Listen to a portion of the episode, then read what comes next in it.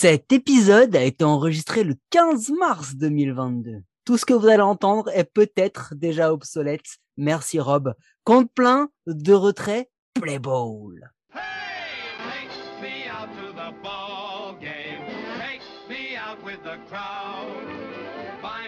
Peanuts and cracker jack. I don't care if I never get back. Let me root, root, root for the home team. 30 the équipes, game's deux blaireaux et done. deux podcasts par jour. C'est l'épisode 10, c'est présenté par moi, Mike, et mon invité gratuit de prestige, Maxime de France Rockies. Salut Maxime, comment ça va? Salut Mike, ça va et toi? Ouais, écoute, ça va pas aller à la fin de cet épisode pour toi. La foire du Colorado vous invite à venir vous servir gratuitement dans ses rayons. Choisissez les meilleurs produits, les innovations de demain, et tout cela au meilleur prix, mais sauf pour eux. Bienvenue chez les Colorado Rockies.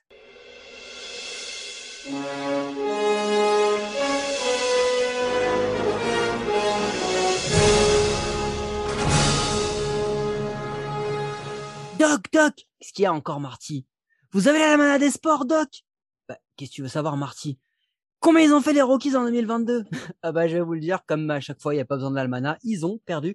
Et oui, tout simplement 74 victoires, 87 défaites, mais grâce à quand même, il faut, il faut le préciser, le huitième bilan de la ligue à domicile et le 25e à l'extérieur. S'ils avaient fait le même bilan home et road, ils seraient en wild card. Mais bon, on fait des podcasts, on fait pas de la science-fiction, ok? Donc, surprenante régularité pendant la saison, c'est pas ouf, mais bien moins pire que ce qu'on pensait avant la saison. Il faut quand même pas oublier parce que Pecota, nos amis de Pecota, les placer à 60 victoires, 102 défaites, dernier de la West et de la MLB. Bon, on s'est complètement planté comme beaucoup. Ils nous ont surpris par leur niveau de jeu ou alors les autres en face nous ont surpris par leur manque de niveau, mais vous avez dû écouter déjà la preview des D-backs, hein, ça n'a rien à voir. Mais surtout là où ils ont été assez impressionnants, c'est qu'ils ont réussi cette prouesse de gagner 74 matchs avec un pitching incroyable. 14e war chez les starters, 24e war sur le bullpen de la ligue. Le Colorado a niqué, parce qu'il n'y a pas d'autre mot, a niqué 30 saves sur 63 opportunités. Ok, donc c'est ça qui est assez incroyable, c'est-à-dire que les rookies, les closers des Rockies euh, avaient un taux de réussite sur le sur les closes de 47,62%. Donc hormis quelques bons passages de starters, franchement ils n'ont pas été incroyables. Hein. C'est la onzième équipe à avoir utilisé le plus de starters dans la ligue, 832 innings. C'est preuve que bah il y avait pas de confiance envers le bullpen, hein, parce que 832 innings c'est beaucoup beaucoup, ok? Qui est sorti du lot? German Marquez. German Marquez, 32 ga- games commencés, 17 quality start, ERA à 4,40 quand même. Hein. ERA à 4,40, vous avez bien entendu. Home run par 9, 1,05. WAR 3,3. C'est le meilleur starter de la rotation. Il a été All-Star. Kyle Freeland, 23 game start, euh, 11 quality start, ERA à 4,33. Oui, il n'y a que des ERA au-dessus de 4. C'est normal, ce sont les starters des Rockies. Home run par 9, 1,49. WAR 2,3. John Gray, 29 match starté, 11 quality start, ERA à 4,59. Une petite WAR à 1,3. Le bullpen, bon allez. Daniel Bard et Carlos Esteves. Daniel Bard, 5 5 31 save, euh, hold 19, enfin, les, excuse-moi, les deux combinés, hein, 31 save, 19 hold, 14 blown save. Petit ERA à 5. C'est à peine passable. Bon, petite mention au, au rookie Tyler Kinley, qui est le releveur, le rookie avec le plus de manches, 70. C'est quand même pas mal. Comment vous, vous allez me dire comment ils ont réussi à gagner 64 matchs avec ces stats? Eh ben, un peu grâce au bâton. Parce que franchement, c'est une des offenses les plus surprenantes qu'on a eues pendant 2021. Bon, faut voir aussi où on les attendait. Hein. Faut quand même pas déconner. Euh, Il y a beaucoup, beaucoup de, de, de data, mais ce qui est important, c'est bah, c'est Trevor, Trevor Story. WRC plus 100. WAR 3,5. WAR à 3,5. Ok? OBP 3,29 un cap pourcentage à 23,4%. C'est moitié moins bien que ces saisons 2018, 2019 et le rythme de 2020. Donc en fait, il a attendu son trade, mais genre toute la saison, toute la saison il l'a attendu. Hein. il est jamais arrivé. Du coup, bah free agency, on en parlera tout à l'heure. Ryan McMahon, 23 home run, 86 RBI, WRC+, 95 c'est même pas dingue. War à 2,5, OPS à 779. Bon, c'est sa meilleure saison sur quasiment toutes les stats. Et il a une défense qui a quand même pas mal compensé son, son average au bâton. CJ Crone, 28 home run, 92 RBI, une WAR à 2,3, une WAR offensive à 15,6 et une WAR défensive à moins 10,3. Hein bon, le met sur le terrain, c'est une autre histoire. Bon, c'est un bon gros de première base, hein, euh, c'est la meilleure saison de sa carrière, euh, et ils viennent de le signer pour deux ans à 14 millions l'extension, 14 millions et demi. On parle pas de Charlie Blackmon parce que j'ai cherché dans les stats et je l'ai pas vu, donc du coup on va on va passer à autre chose. La trade deadline, on en a parlé. Euh, alors la trade deadline, on entendait beaucoup beaucoup de trades, hein, parce que bah les Rockies ils ont des atouts, ils jouent rien, ils sont dans une division qui qui est incroyable de niveau.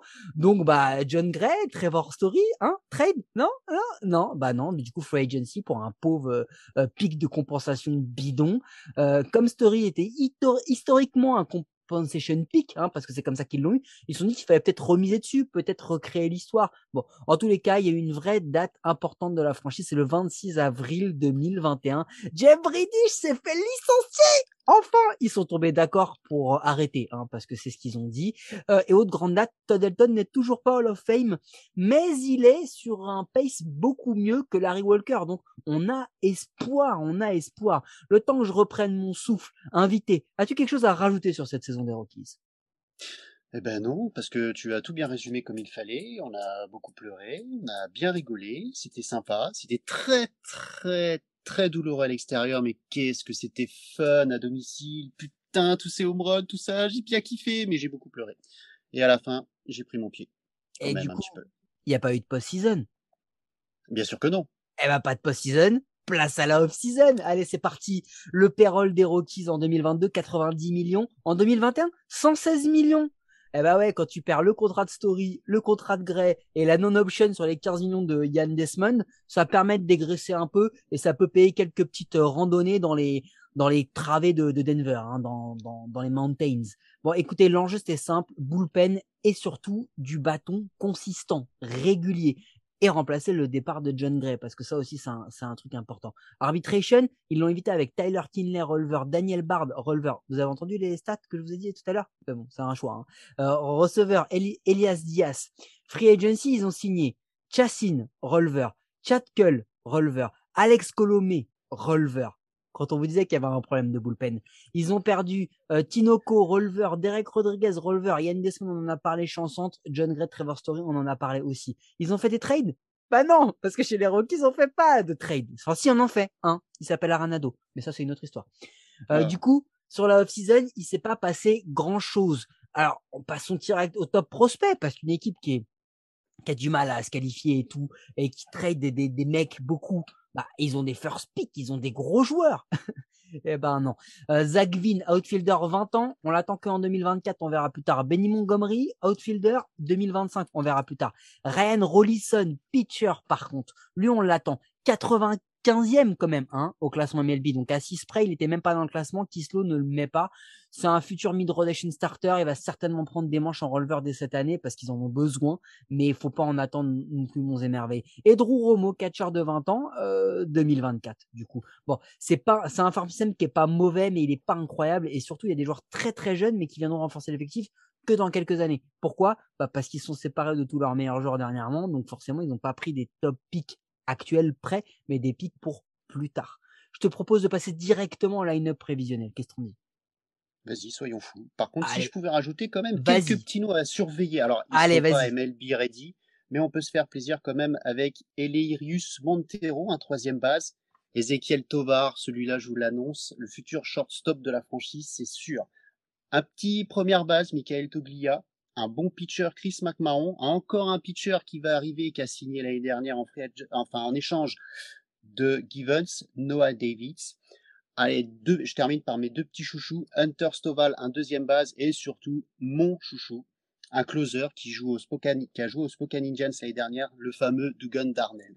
Voilà pour mes petits chouchous à surveiller l'année prochaine. Vous avez vu, j'ai pas pris n'importe qui, j'ai pris que des gens pointus à qui j'ai mis une pression de ouf quand j'ai envoyé un conducteur que l'on m'a qualifié de NASA. Mais ça, ça n'a rien à voir.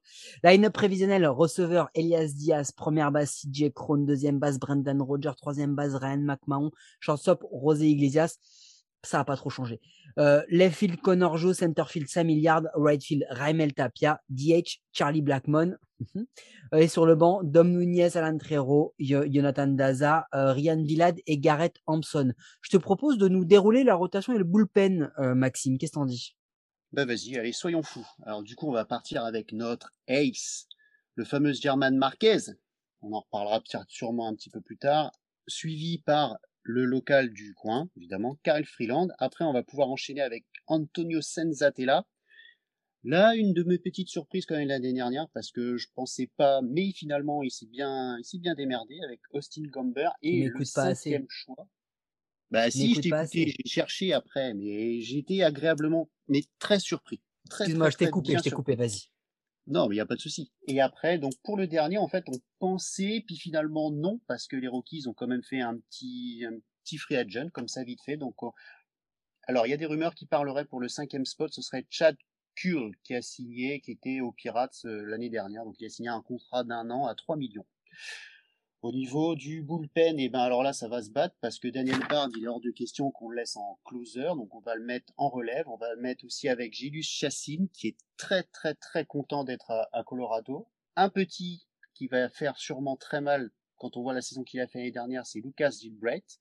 Tyler Kinley, tu en as déjà parlé, c'est pas mal. Il a bien monté par rapport à son début de saison, on s'y attendait pas du tout.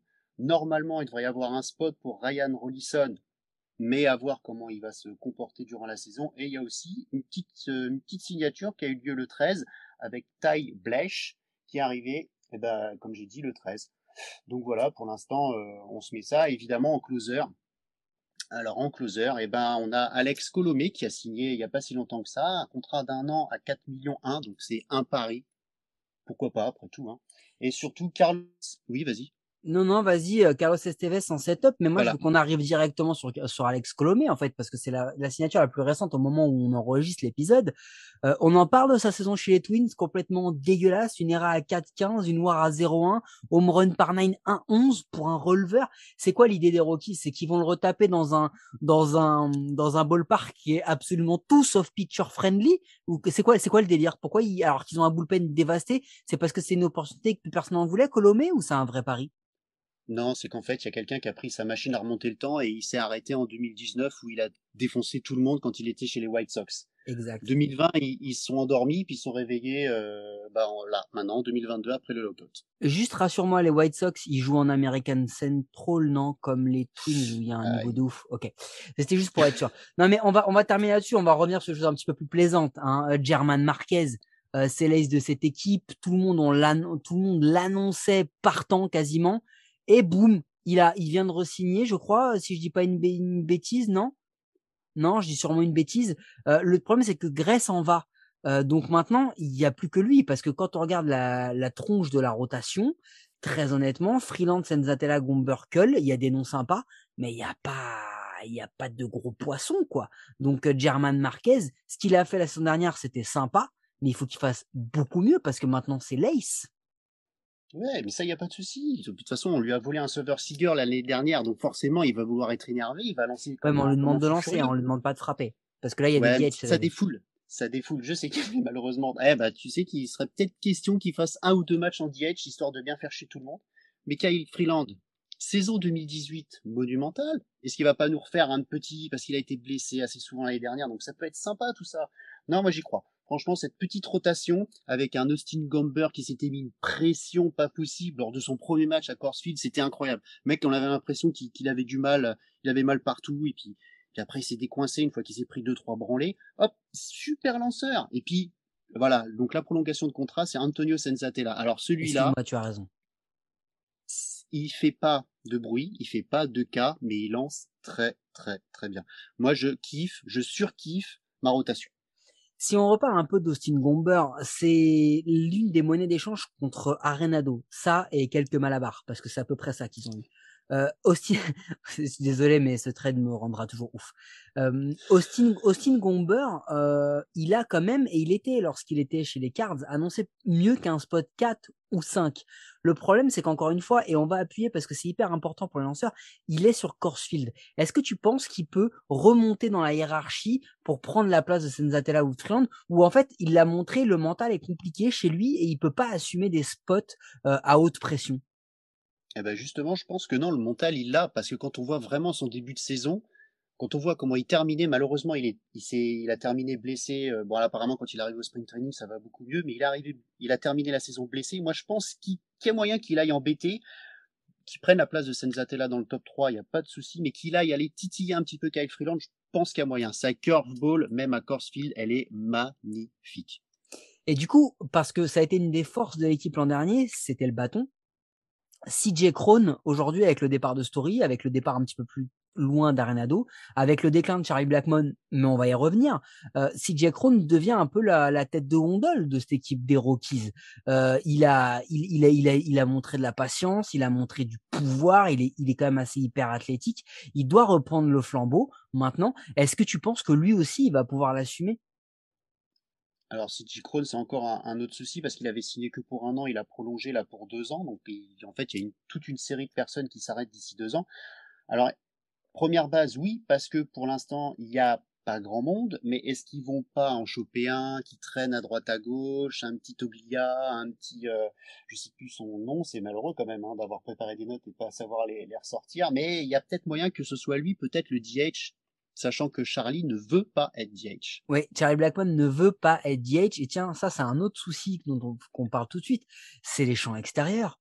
Parce que, bon, Tapia, euh, il a quand même alterné le, la rapidité, le elite speed, comme ils disent les Américains, avec zéro power, aucun, aucune puissance. Il n'a pas été très consistant et très régulier. Euh, le petit Hilliard, il a tout ce qu'il faut, mais il y a un moment, euh, soit soit il devient plus régulier et, il commence à passer un palier, soit il va il va pas pouvoir jouer.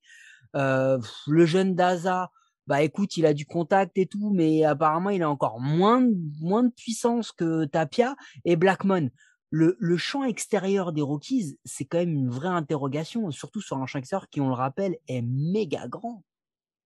Tout à fait, tu as tout à fait raison. Alors Tapia, le problème de Tapia, c'est qu'il tape beaucoup la balle, mais il n'envoie pas assez loin, oh, fait qu'il fait de la merde. Quel, quel talent. c'est d'ailleurs le. Alors j'ai vu une vidéo où il le, il le considérait comme le, euh, le moins mauvais des plus mauvais. Enfin, une un peu l'idée. Voilà. Et donc concernant euh, concernant sa milliard, alors bon, je vais pas être d'accord avec toi parce que oui, c'est chié dessus lors de sa première partie de saison. Après, il a eu ses problèmes euh, familiaux avec le décès de son papa, des suites d'une longue maladie, la maladie de Charcot. Et après, il y a, il est retourné en triple A. Il a bien travaillé, il est remonté et là, bon, il a fait une deuxième partie de saison franchement assez impressionnante. Concernant Jonathan Daza, bah lui c'est l'inverse, il a fait une bonne première partie de saison et après il s'est un peu écroulé et évidemment il a terminé blessé. Mais il nous reste le petit joker, enfin deux petits jokers. Il nous reste Connor Joe, qui est capable de jouer au champ extérieur, et il nous, reste le utility player par excellence, Garrett Thompson, qui est qui peut jouer partout. Ok, mais par contre, euh, le Charlie Blackmon là, euh, c'est un vrai problème. Heureusement, il y en a un autre qui s'est un peu réveillé l'an dernier, c'est Ryan McMahon. Mais Ryan McMahon, surtout, il a été c'est un Gold Glove en puissance. Défensivement, il a été assez incroyable. Il, est dans les stats avancées parmi les, les tout meilleurs de, de, la division, même voire même de la ligue euh, par rapport à d'autres. Il peut devenir une superstar. Par contre, faut peut-être qu'il comprenne que le baseball, il faut, il faut aussi frapper, non? Qu'est-ce que t'en dis?